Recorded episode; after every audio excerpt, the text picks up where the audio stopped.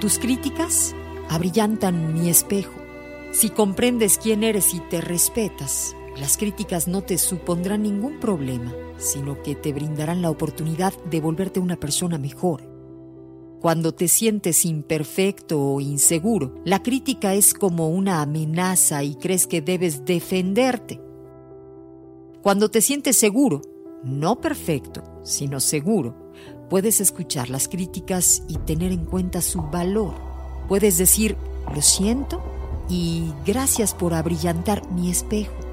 Y cuando sea conveniente podrás aprender de las críticas y mejorar tu conducta.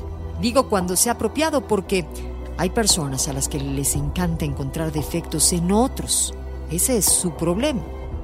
Recuerda que todos somos lienzos en blanco. Si presentas un lienzo en blanco como tu obra de arte, no te pondrán buena nota. Pero la creación empieza cuando comienzas a trabajar, sobre todo si consideras el lienzo en blanco una oportunidad de expresar tu talento y no una posibilidad de fracasar.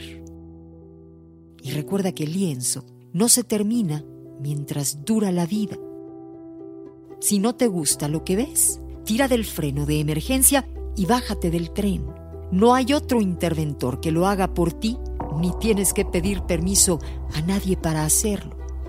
Es tu vida, tu viaje, el que tú mismo conduces.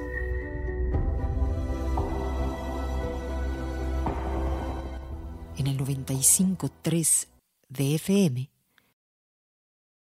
estás en amor.